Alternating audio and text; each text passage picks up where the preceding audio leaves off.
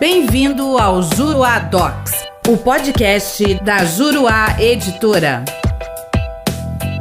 Olá, tudo bem? Eu sou o professor René Hellman e neste podcast nós vamos tratar sobre a prova testemunhal e as hipóteses em que ela é admitida. O artigo 442 do CPC é que traz a disposição com a regra geral a respeito da admissibilidade da prova testemunhal, é, dizendo, disciplinando que ela será sempre admissível, a não ser que haja disposição legal específica em sentido contrário. E há algumas disposições legais que, por exemplo, exigem prova documental de determinadas obrigações. É o que ocorre nos termos do artigo 819 do Código Civil, por exemplo, que trata da prova da fiança e exige, nesses casos, a prova documental. Então, aqui nós temos uma hipótese em que se afasta a possibilidade a priori de prova testemunhal para demonstração desse tipo de obrigação, justamente porque se tem uma disposição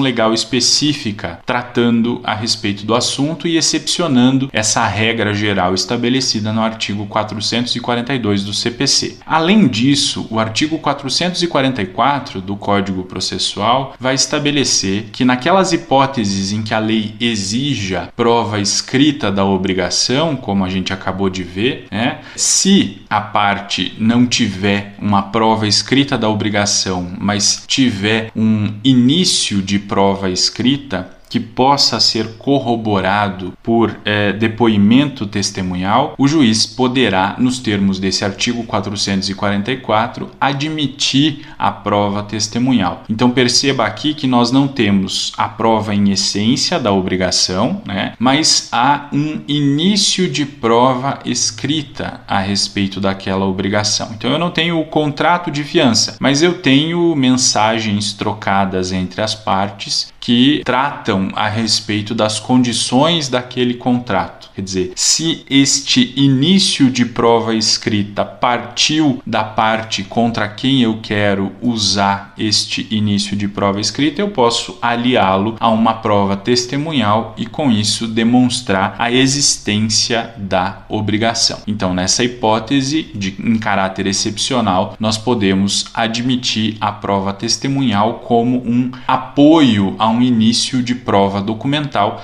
naquelas hipóteses em que a lei exige prova escrita da obrigação. Só para esclarecer que esta exceção trazida pelo artigo 444 do CPC não se aplica naquelas hipóteses em que a lei exige instrumento público. Veja que não estamos tratando aqui tão somente agora de prova escrita da obrigação. Nós estamos tratando de um ponto mais específico, daquelas hipóteses como previsto no artigo 406 do CPC, em que a lei exige instrumento público. E aí, nesses casos, não é cabível a produção de prova testemunhal. Quer saber mais sobre o assunto? Venha conhecer os meus comentários ao CPC de 2015 na plataforma juruadocs.com. Espero você lá. Até a próxima.